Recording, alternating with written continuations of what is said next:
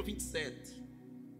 Livro de Atos dos Apóstolos, capítulo 27.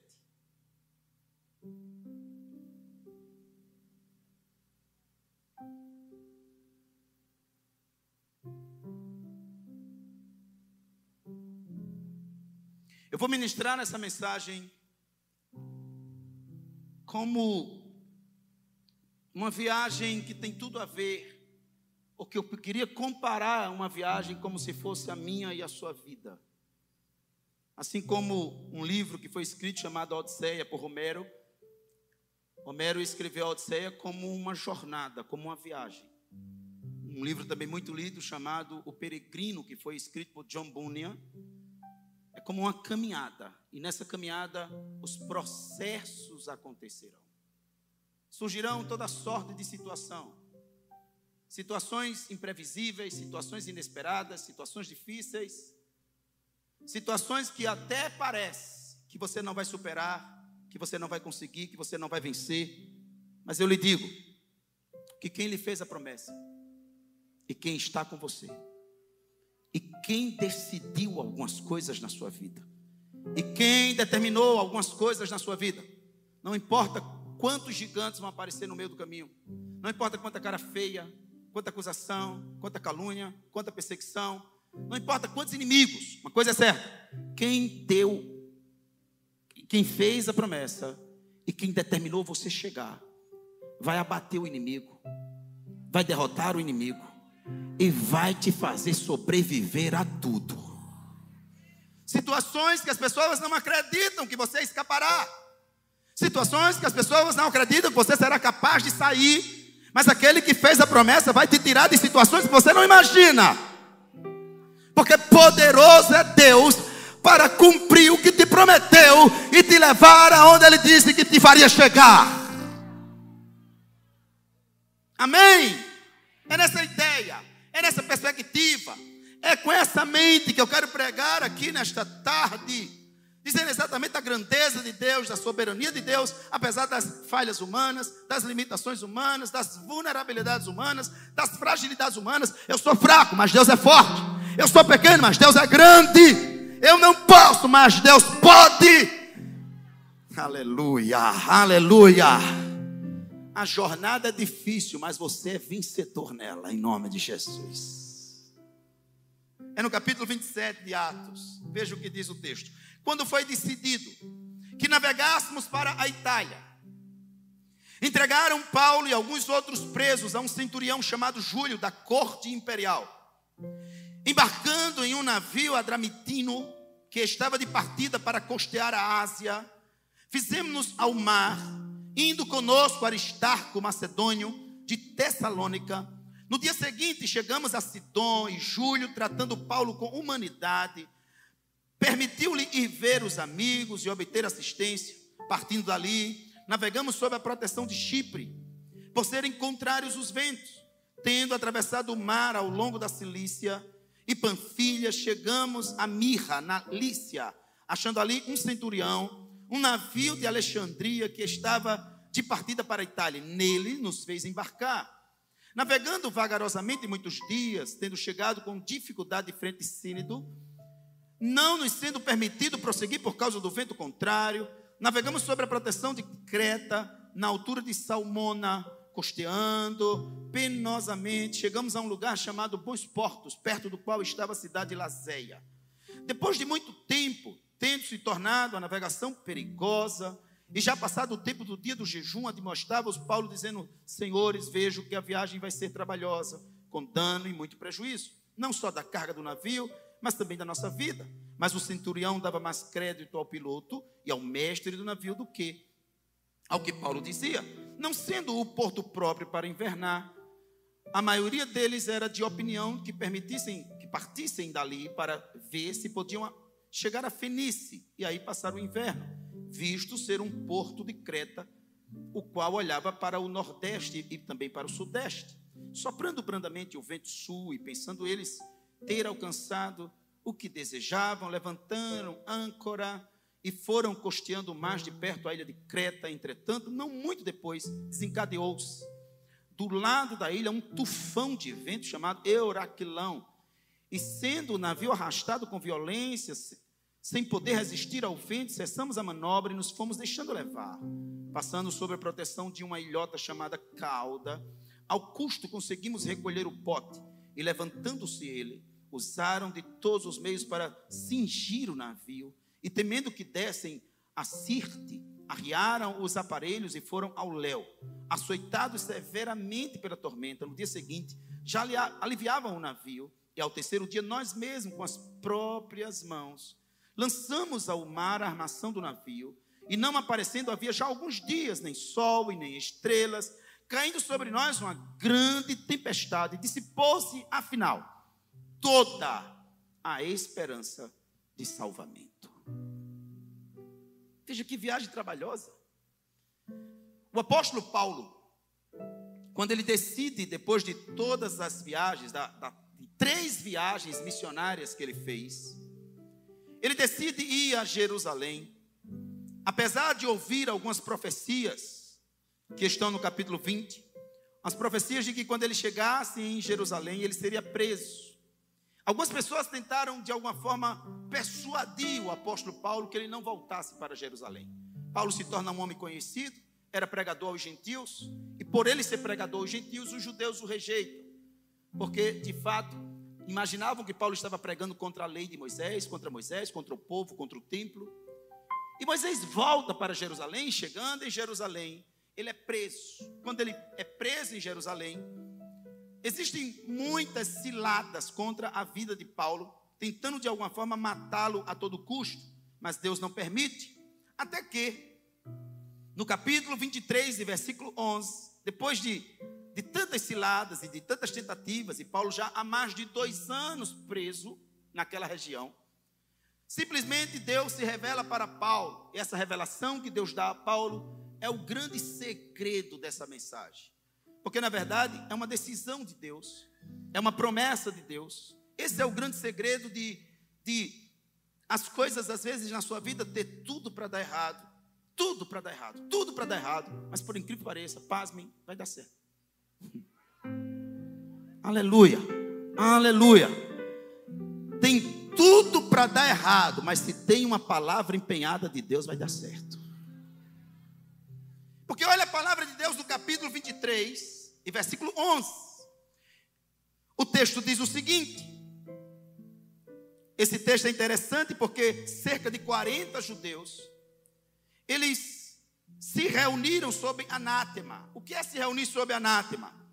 São pessoas que, que decidem, quando decidem algo, diz que chegam, se nós não conseguirmos o, o que nós estamos a planejar, que, se, que sejamos amaldiçoados. É como se disse assim: eu juro por tudo que eu mato. Entende isso? Pessoas que de graça te odeiam. O inferno que se reúne e move corações decidido a frustrar, estragar, destruir, te pisar, te esmagar. Mas enquanto tem homens decididos a te esmagar, tem um Deus no trono que está de pé dizendo nele: não toca. Enquanto você tem inimigos, você tem quem te defenda. E enquanto esses homens estavam reunidos ocultamente planejando a morte de Paulo, planejando a destruição do apóstolo Paulo, Paulo não sabia de nada. Paulo não sabia, não tinha ciência. Paulo estava preso. Mas é exatamente nesse contexto, nessa realidade que o apóstolo Paulo está vivendo, no capítulo 23 de Atos, versículo 11, que na noite seguinte, o Senhor se colocou ao lado dele. Essa figura de se colocar ao lado é alguém que decide dizer assim: a tua briga é a minha briga, o teu inimigo é meu inimigo. E quem se levantar contra ti vai se ter comigo. Dá para você adorar o nome do, do Senhor dos Exércitos. O Deus que compra a tua guerra, que peleja por ti. O Deus que diz: Estou do teu lado nessa guerra. Você não está sozinho. Não desista, não se frustre, não baixe a sua cabeça.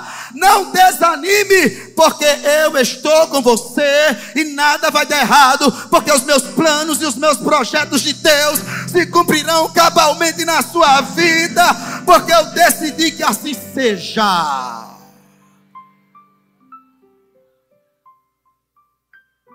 Se coloca ao lado de Paulo. Era um tempo de guerra. O plano de Deus não estava cumprido, não estava terminado, estava apenas começando. Deus tinha muito para fazer através do apóstolo Paulo. Era projeto de Deus, era plano de Deus, era propósito de Deus fazer Paulo chegar em Roma.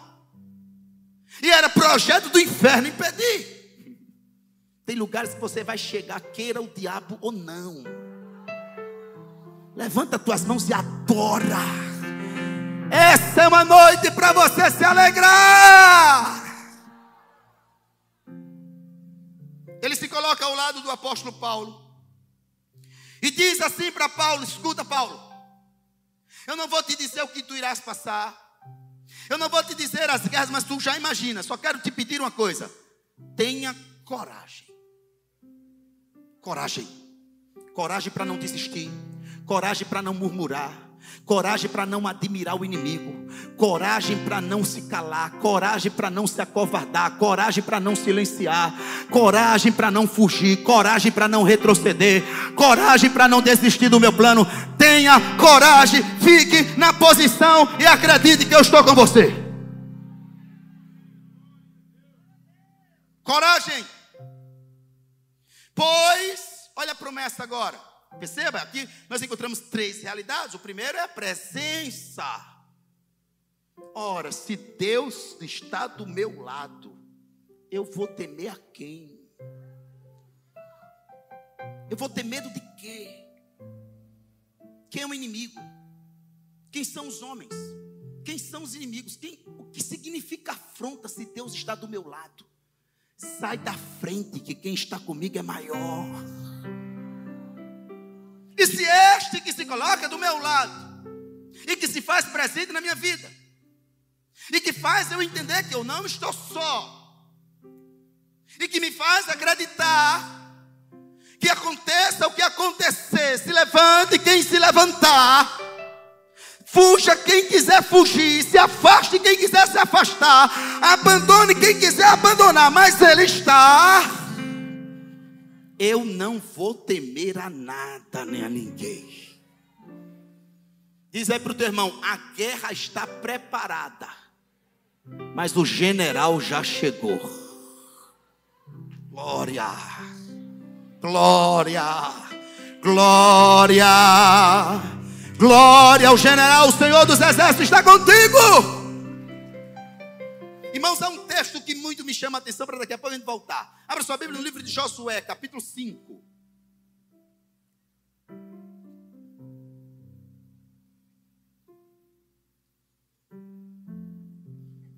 Capítulo 5 de Josué. Veja, Josué tinha uma promessa. Josué era o homem que ia conquistar as terras prometidas.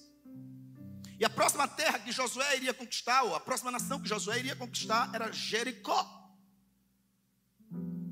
E a Bíblia diz que Jericó estava rigorosamente fechado. Deixa eu te dizer uma coisa: Deus não vai te dar o que está aberto, Deus vai te dar as portas fechadas. Jericó está rigorosamente fechado.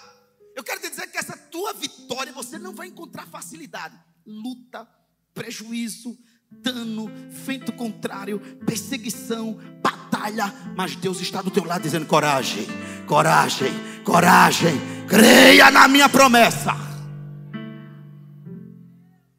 Tem coisas que é impossível entrar, tem coisas que é impossível vencer. Era impossível entrar em Jericó, era impossível vencer os, aquela, aquela situação de Jericó. Mas olha que coisa linda. Bíblia diz: sabe aquele dia que você precisa sair de perto de todo mundo para pensar? Sabe aquele dia que você quer ficar só? Sabe aquele dia que você se isola para orar? Sabe aquele dia que você diz: Eu vou para o meu secreto, eu preciso ouvir Deus. Aleluia. Quando você já pensou em tudo, quando você já não sabe mais o que fazer, quando, quando você não sabe como vai ser, eu não sei como vai ser, eu não sei como eu vou resolver. Eu não sei como eu vou vencer. Eu não sei como eu vou entrar. Eu não sei como eu vou derrotar esse inimigo. Está rigorosamente fechada. A situação é caótica. A situação é difícil. A situação é maior do que eu. É mais forte do que eu. Mas Deus está do teu lado dizendo: coragem, coragem, coragem, coragem. E olha o que acontece com Josué. Esse texto é um dos textos que mais me chama a atenção na Bíblia. Porque no versículo 13, 5, 13, estando Josué ao pé de Jericó. O que é o pé de Jericó? É o lugar que você vai conquistar, mas está fechado. Aleluia. Eu sei de uma coisa, desde ontem, que Deus gera no meu coração. Se prepare para conquistar. E eu vim aqui debaixo dessa unção lhe dizer: se prepare para conquistar até o que está fechado. Diga para o seu irmão em nome de Jesus: não tenha medo dos muros, nem das alturas, nem dos inimigos. Quem te fez a promessa vai te colocar lá dentro.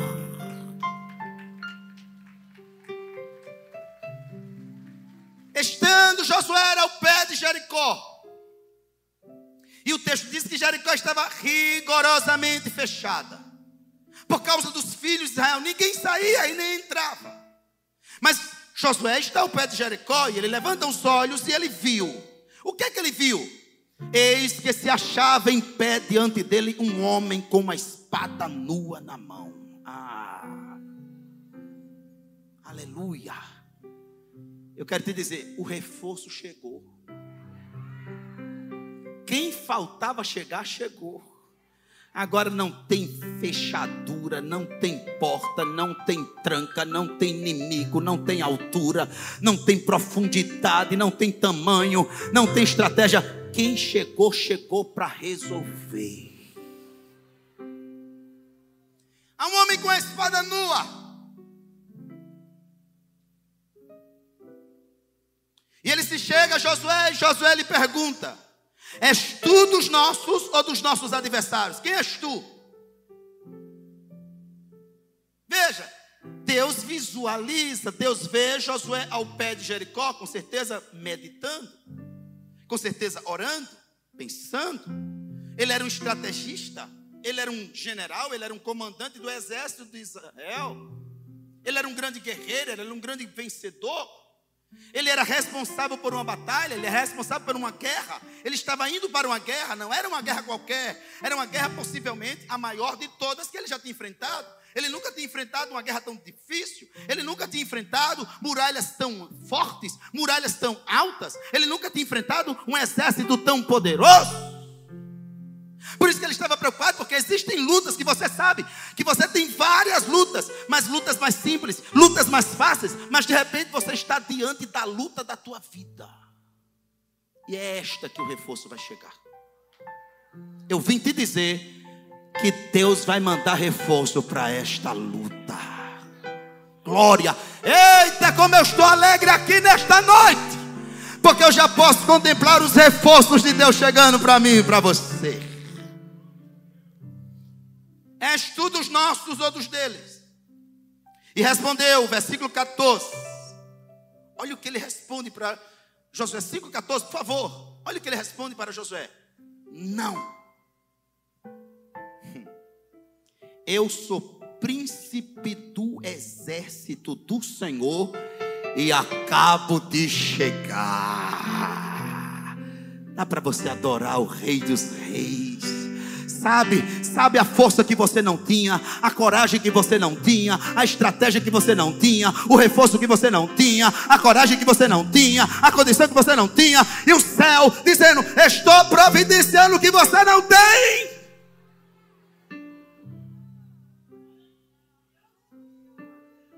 Eu sou príncipe do exército de Deus e eu acabo de chegar. Então Josué se prostrou com o rosto em terra e o adorou e disse: Quem diz o meu senhor é o seu servo? E respondeu o príncipe do exército a Josué: Descalça as sandálias dos pés, Em outras palavras, não te preocupa com a muralha, não te preocupa com o adversário, só me adora e te prepara para ver o meu milagre. Ele chegou para tirar a preocupação do coração de Josué. Às vezes o nosso coração está pesado, está aflito, porque nós não sabemos como, nós não encontramos meios. E não existe coisa pior do que guerras maiores do que eu, mais fortes do que eu, e guerras que a minha mente não alcança como e o que fazer. Guerras que você se, que você se cansa, que você se aflige, e são guerras que têm o intuito de lhe adoecer, de lhe esmagar, de lhe envergonhar de lhe matar. Querem lhe apagar a todo custo, sabe por quê? Porque a tua conquista vai glorificar a Deus. Por isso que a expressão do Senhor para Paulo é coragem. Pondo-se ao seu lado, 23, 11 de Atos. Eu quero que você guarde muito bem esse texto para a gente ir para o capítulo 27 e capítulo 28 de Atos, para você ver o que aconteceu. Na noite seguinte, o Senhor pondo-se ao seu lado, 23, 11 de Atos. Pondo-se ao seu lado, irmãos, que coisa linda essa, essa, essa realidade, que realidade tremenda. Imagina você vai dormir e só Deus sabe como você está. Mas Deus decide naquela noite te visitar. Dizendo assim: você vai acordar diferente amanhã. Você foi dormir preocupado, mas vai acordar renovado. A presença do Senhor que que faz com que alguns sentimentos em nós sejam mudados.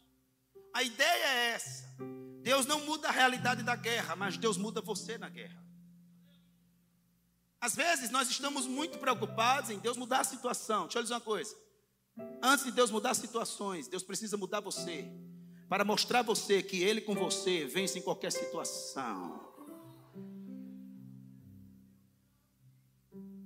Deus precisava trabalhar Paulo. Por que Deus precisava trabalhar Paulo? Porque Deus tem um atributo chamado onisciência. É um atributo incomunicável.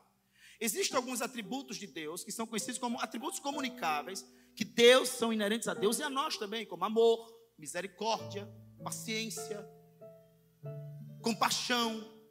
Esses atributos existem em Deus e também existem em nós. Mas existem alguns atributos em Deus que não existem em criatura alguma: onisciência, onipotência, onipresença, imutabilidade, eternidade. Então aqui Deus é onisciente, Deus sabe exatamente o que vem. Eu não sei, você não sabe. Ninguém conhece o futuro, apenas Deus conhece o futuro. Então, se Deus conhece o futuro e sabe, Deus não tem surpresa. Nós temos surpresa, Deus não tem essa, essa característica de surpresa. Deus se surpreende, Deus não se surpreende. Deus também é atemporal. Para mim, para você, existe passado, presente e futuro. Para Deus, tudo é agora. É como uma foto que ele pega na mão e está vendo o passado, o presente e o futuro numa hora só. Ele é atemporal. Então nós não servimos a um Deus que é surpreendido como eu e você. Isso me faz descansar, porque eu não conheço o futuro, mas Deus conhece. Eu não sei o que eu vou enfrentar, mas Deus sabe. Eu não sei quem vai se levantar, mas Deus sabe. E o Deus que sabe se antecipa no tempo e me prepara para vencer as guerras futuras. Ele se antecipa porque ele sabe exatamente que essa viagem do apóstolo Paulo será muito trabalhosa. Então Deus se antecipa no tempo, chega antes do tempo, antes dos acontecimentos, antes das realidades, antes das dificuldades, antes das batalhas. Eu quero te dizer que Deus sempre chegará antes. E Deus chega antes. E Deus faz. A primeira coisa é essa, esse fortalecimento da presença. Como é lindo isso, irmãos. Como, como é bom quando a gente se sente fortalecido e protegido e amparado por alguém que a gente confia. Veja que quando você é submetido a uma situação que está presente alguém que você muito confia, isso te fortalece. Conta-se a história de um garoto que entrou no avião. Aquele garoto entrou sozinho no avião, a aeromoça acompanhou aquele garoto e colocou aquele garoto em uma poltrona e colocou o cinto naquele menino, e aquele menino ficou jogando no celular dele, E o avião entrou numa turbulência pesada e o povo entrou em desespero. Mas aquele garoto calmamente não alterou nada. Era a única pessoa dentro do avião que não estava com medo. Era a única pessoa dentro do avião que não alterou, que não teve reação nenhuma, continuou jogando. E o que incomodou o povo é que agora eles estavam incomodados com a turbulência, mas também estavam incomodados com a paz daquele menino. Como pode? Nós somos adultos, estamos em desespero, e esse menino é um garoto ainda, está em paz. Quando a turbulência termina, todas as pessoas perguntaram para aquele garoto: como é que você não se afligiu? Você não tem medo, menino? Ele disse: meu pai é o piloto. Teu pai está no controle, teu pai está no governo, teu pai está contigo, teu pai está presente. Então adora o nome do Senhor, porque ninguém é maior do que o teu pai.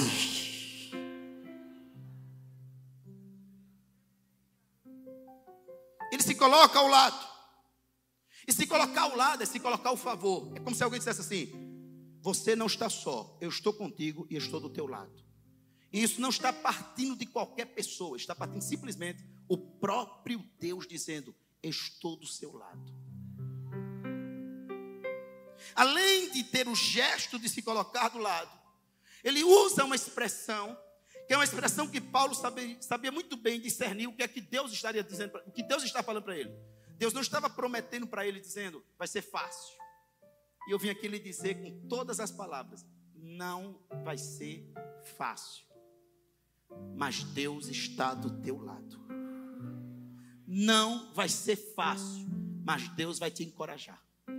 Não vai ser fácil, mas quem fez a promessa é fiel para cumprir. Era isso que Deus estava dizendo a Paulo: não vai ser fácil. Tenha coragem. Aí a promessa é essa: pois do modo que me deste testemunho a meu respeito, em Jerusalém, olha o que Deus está dizendo. Você foi testemunha minha em Jerusalém. Você testemunhou de Jesus em Jerusalém. Você testemunhou do meu poder em Jerusalém. Você testemunhou das mudanças que eu fiz na tua vida em Jerusalém. Mas eu estou te dizendo, Paulo, que do mesmo jeito que eu te usei em Jerusalém, eu vou te usar em Roma. Agora vamos para o texto que eu li. Meu irmão, vou lhe dizer uma coisa. Para chegar em Roma, ai Jesus, em Jurlombos, mas você chega.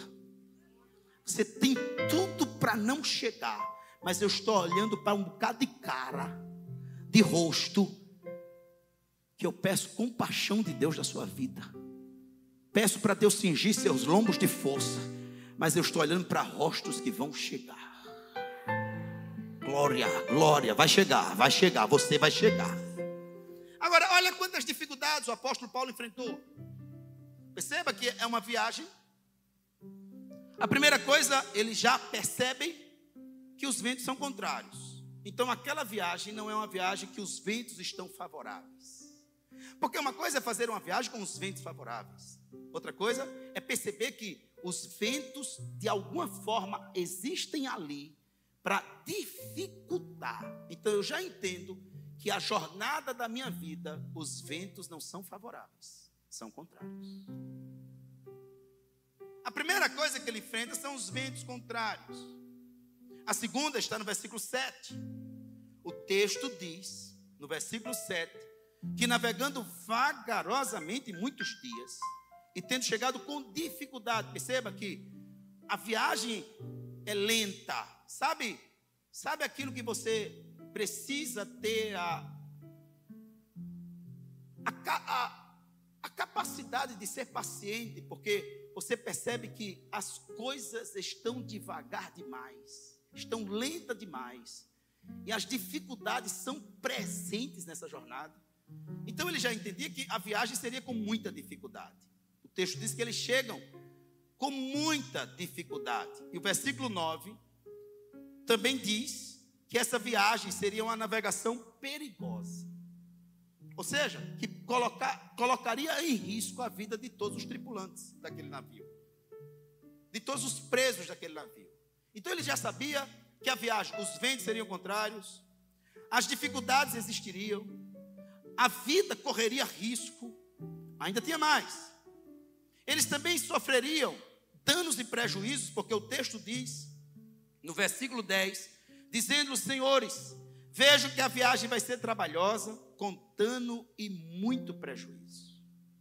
Então, às vezes, a vida está repleta de ventos contrários, de dificuldades, de perigo, de prejuízo, de danos, de surpresas desagradáveis, porque o texto diz, no versículo é, 13 e 14, que soprando brandamente o vento sul, e pensando eles ter alcançado o que desejavam, levantaram âncora e foram costeando mais perto da ilha de Creta.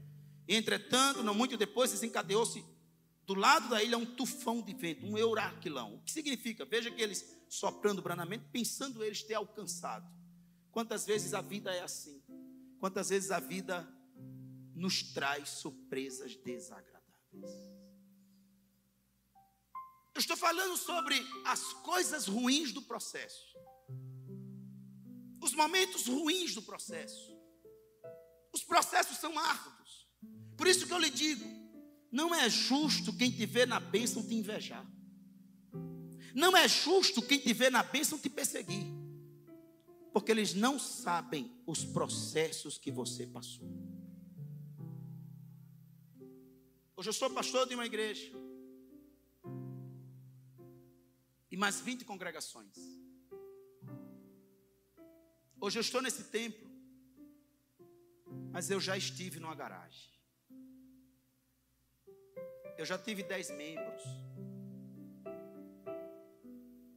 Eu já fiz o louvor, comecei o culto orando, fiz o louvor e preguei, fiz o apelo, dei a bênção apostólica, bati o escanteio, fiz o gol de cabeça.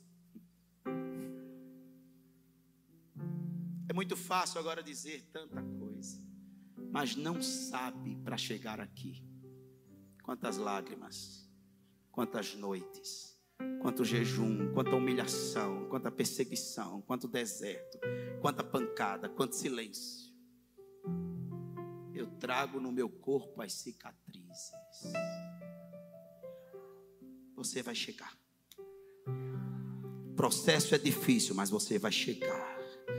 Processo é difícil, mas Deus está do teu lado. O processo é difícil, mas você tem promessas de Deus. O processo é difícil, mas Deus vai te encorajar no processo.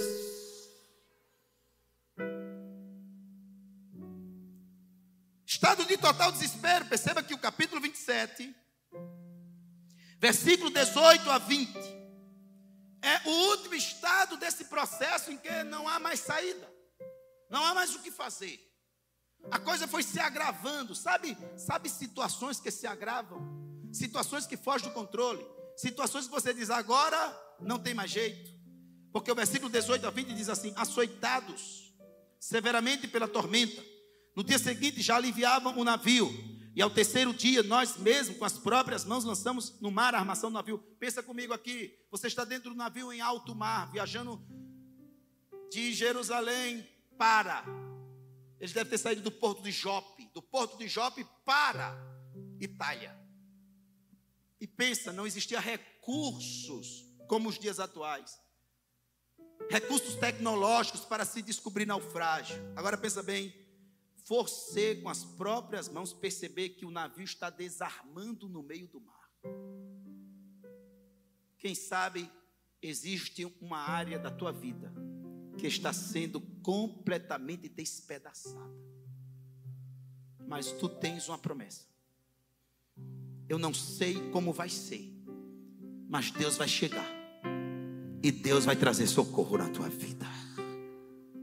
Porque o texto diz que eles estão com as próprias mãos lançando ao mar a armação do navio e não aparecendo já há alguns dias, nem sol, nem estrelas. Sabe aquele, aquela tempestade de dia e de noite, que não existe expectativa nem esperança nenhuma de que o tempo vai melhorar. Pronto, quem sabe, no, na sua visão, esta situação não tem mais como melhorar.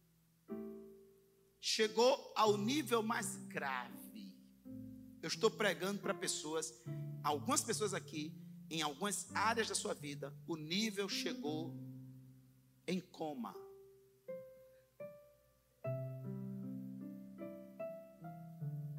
Medicamento não resolve mais. Especialistas não resolvem mais. Porque o coma chegou. E agora o próprio especialista disse: só Deus Então chegou a vez de Deus fazer.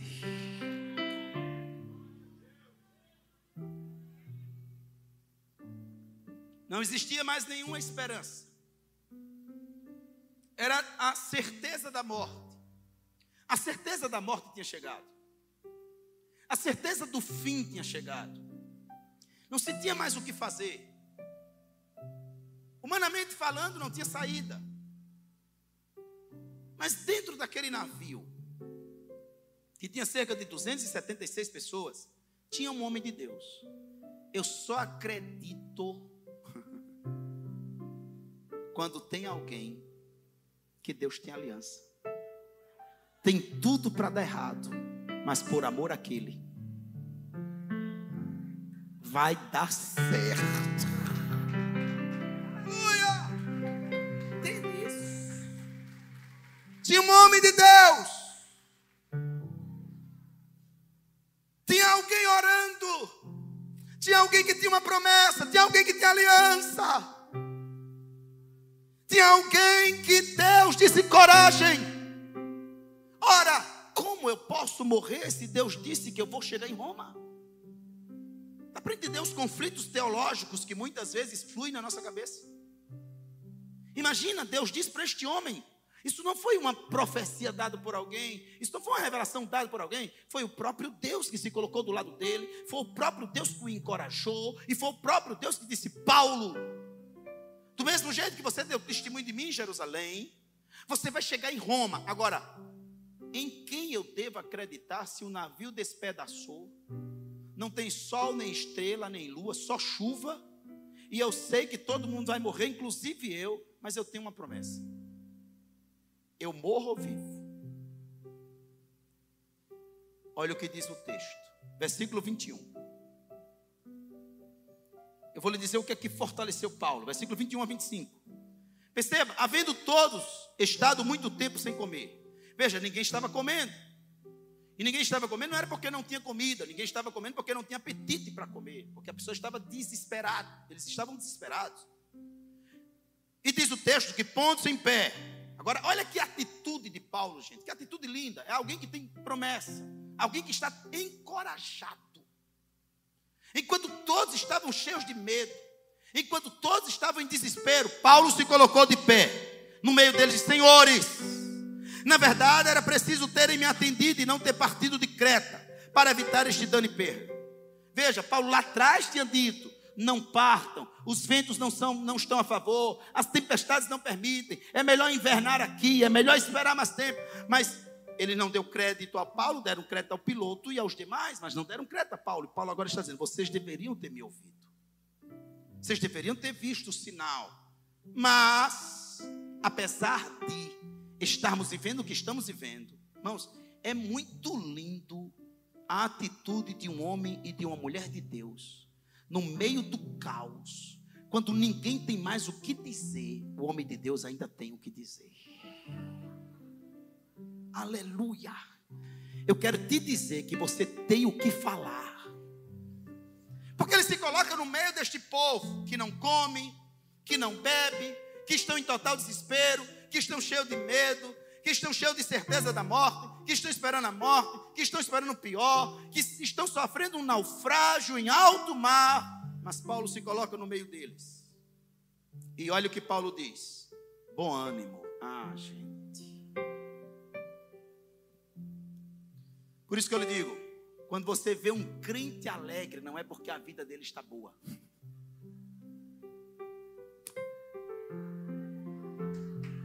Uh! Dê glórias ao Senhor Jesus. Não é porque a vida dele está resolvida. Não é porque tudo está em paz. Não é porque tudo está tranquilo, não é porque os ventos estão favoráveis, não é porque as situações estão a favor. Quando você vê um crente alegre e cheio de ânimo, é, não é porque as coisas estão em plena tranquilidade, é porque Deus está presente, é porque ele está encorajado pelo poder de Deus, é porque ele está debaixo da promessa. Nós não vivemos por vista, nós vivemos pela fé. E veja como é que esse homem vai falar de ânimo dentro de um navio em naufrágio. Ânimo! Olha a certeza que Paulo tem. que certeza tremenda. Sabe o que é você está com mais de 200 pessoas sem certeza, mas você está cheio de certeza sozinho? Quem está do teu lado não tem certeza, mas você tem. Quem está do teu lado não tem força, mas você tem. Quem está do teu lado não tem promessa, mas você tem. Quem está do teu lado não está debaixo de uma palavra encorajadora, mas você tem. Por isso que ele disse: ânimo. Porque nenhuma vida se perderá dentre vós, mas somente o navio. Olha o que ele está dizendo. Como assim? É até sem lógica. Como é que um navio vai despedaçar e eu vou sobreviver em alto mar, Paulo? Dá para entender que essa palavra não tem lógica, não tem como se explicar, não tem como se acreditar. Ele está dizendo: o navio vai se despedaçar, mas nós iremos ficar vivos. Só crente tem coragem de dizer um negócio desse.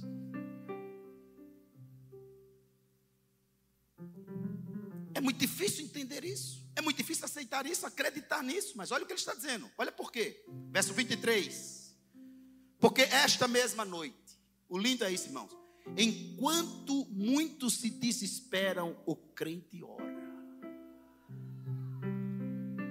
Enquanto muitos usam a força, o crente busca. Aleluia porque ele sabe que não é a força, não é a inteligência, não é a capacidade, é a voz de Deus, é a presença de Deus, é o socorro de Deus, é o refúgio de Deus, é a resposta. Eu lhe digo: o céu ainda responde. Esta noite, e agora aquela tripulação está ouvindo, eles estão atentos ao que Paulo falava, eram 276 pessoas ao todo. Imagina. Imagina 276 pessoas desesperadas, aflitas, angustiadas, em desespero pleno, em uma viagem altamente problemática, em uma viagem de muito sofrimento, de muita angústia. Em uma viagem de muita, de muita batalha, porque o mar está bravio, os ventos são fortes, o, o, o, navio está se despedaçando em alto mar. Eu não tenho como sair daqui. Se esse navio se despedaça, eu morro afogado, é um naufrágio. Na verdade, era para estar na história. E que esse navio tinha naufragado e que 276 pessoas tinham morrido. Mas agora, dentre aqueles, tinha um homem que ouvia Deus e que tinha uma promessa de Deus e que não sabia como Deus iria fazer, mas ele confiava que Deus iria fazer. Porque ele diz o seguinte: esta noite, um anjo de Deus, de quem eu sou. Ah, olha o que ele está dizendo. Tem no barco alguém que Deus é dono. Tem na tua casa alguém que Deus é dono? Tem no teu trabalho alguém que Deus é dono? Tem nesta casa alguém que Deus é dono.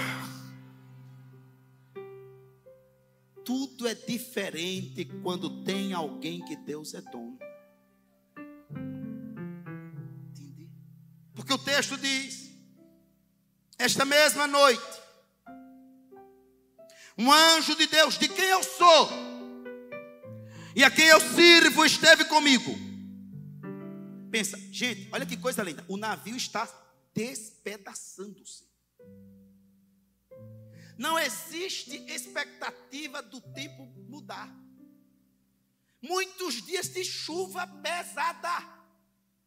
Nem de dia, nem de noite. Não aparece sol, não aparece lua, não aparece estrela. É nuvem pesada. E agora esse homem chega esta noite um anjo de Deus de quem eu sou e a quem eu sirvo, esteve comigo, dizendo: Paulo, não tenha medo, porque é preciso que você compareça perante César. E eis que Deus, por sua graça, te deu todos quanto navegam contigo. Portanto, senhores, tenham bom ânimo, pois eu confio em Deus, que sucederá do modo que me foi dito. Porém, é necessário que vamos ir dar numa ilha. Ou seja, eu não sei onde está a ilha, mas se prepare para a surpresa que Deus vai fazer.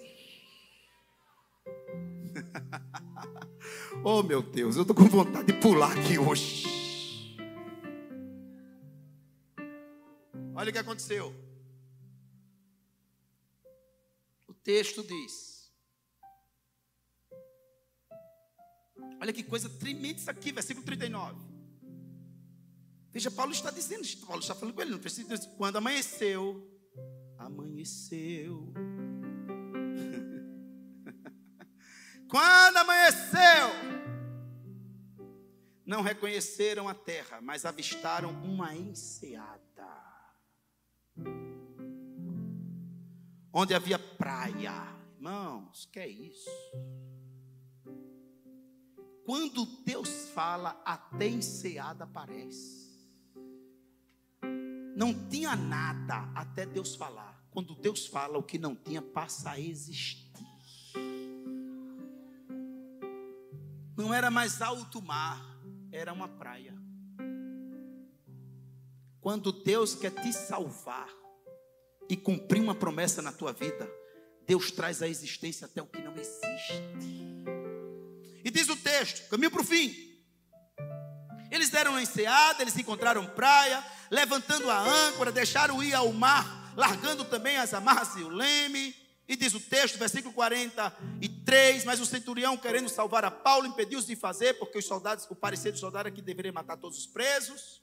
E aí o texto diz: impediu, versículo 43, de os fazer, e ordenou que os que soubessem nadar fossem os primeiros a se lançar no mar e alcançar a terra, quanto aos demais que não, que não, que se salvassem em tábuas ou nos destroços do navio. Quando Deus quer salvar, até aquilo que me apavorava é o que vai me levar para a terra. Eles chegam numa ilha chamada Malta. Preste muita atenção agora para você entender quantas dificuldades do processo. Paulo está salvo. As 276 pessoas estão salvas e cumprem cabalmente como Deus falou. Mas eles não chegaram em Roma ainda.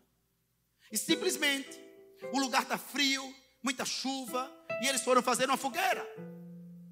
E quando Paulo está ajudando a fazer a fogueira que pega numa madeira, uma serpente do inferno pica na mão de Paulo. Irmãos, os bárbaros daquela ilha, conhecendo aquele tipo de víbora e de serpente, disse: Esse homem é um homem perseguido pela justiça divina, salvou-se do mar, mas a justiça divina não lhe deixa sobreviver.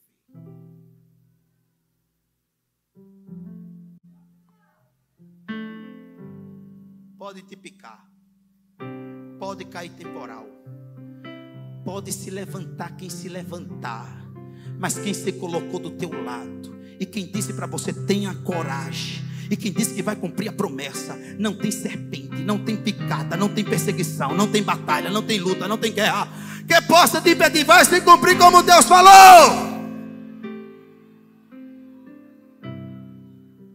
Que conhecia aquele tipo de serpente sabia que aquela serpente era uma serpente venenosa, perigosa.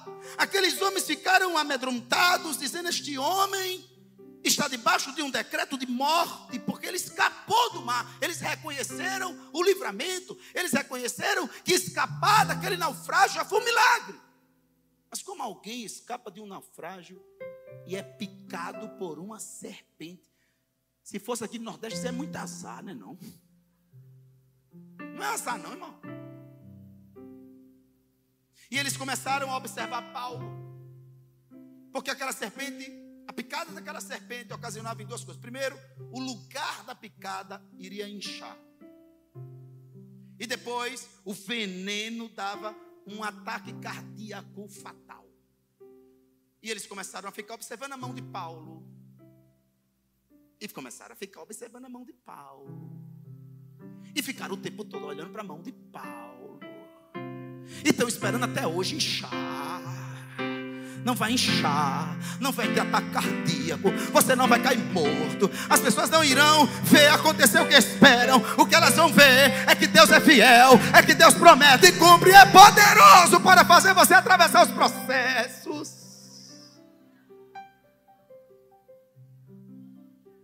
Não inchou a mão não teve ataque cardíaco, ao contrário. Ele olhou, ele orou pelo principal da ilha e Deus curou. E ele se tornou alguém muito respeitado na ilha e Deus foi glorificado. E o capítulo 28 de Atos diz: E Paulo chegou em Roma. Fica de pé.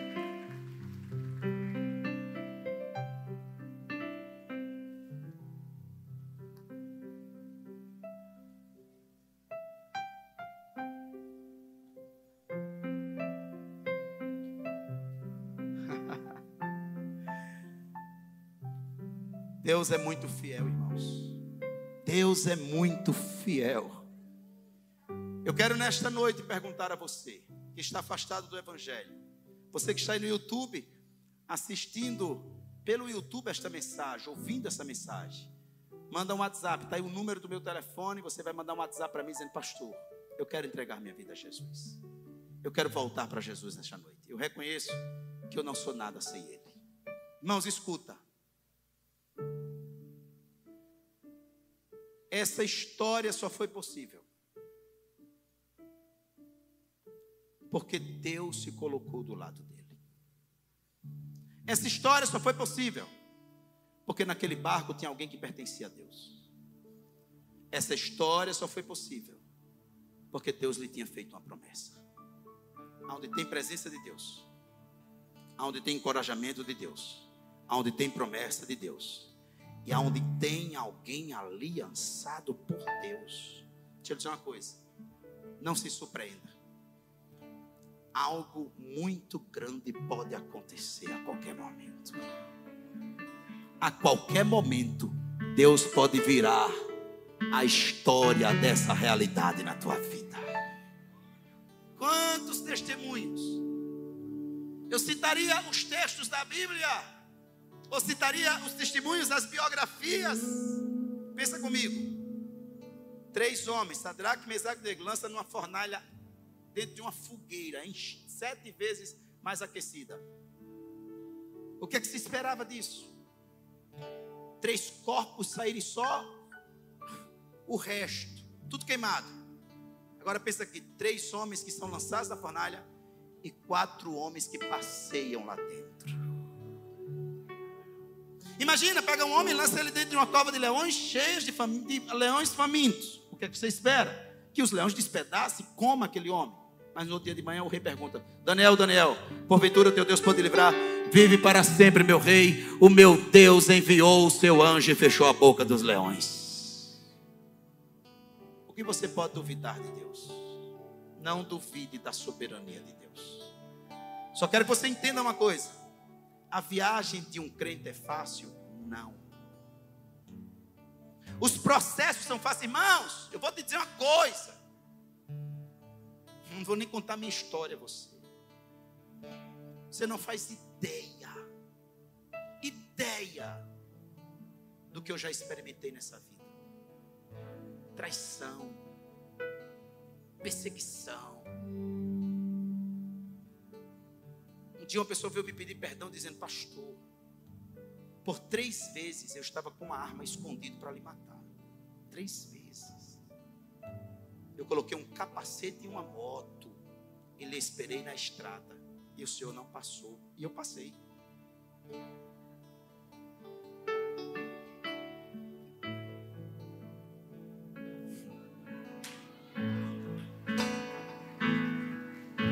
Glória. Vai aplaudindo a Jesus, porque Ele é fiel. Ele é fiel, Ele é fiel, Ele é fiel. A tua vida pertence a Deus. Lembro-me. Muitas vezes nessa vida alguém colocou o dedo assim no meu rosto e disse: se prepare. Eu vou lhe destruir. E veio me pedir perdão. Quantas vezes eu disse agora meu barco destrói. E Deus chegou.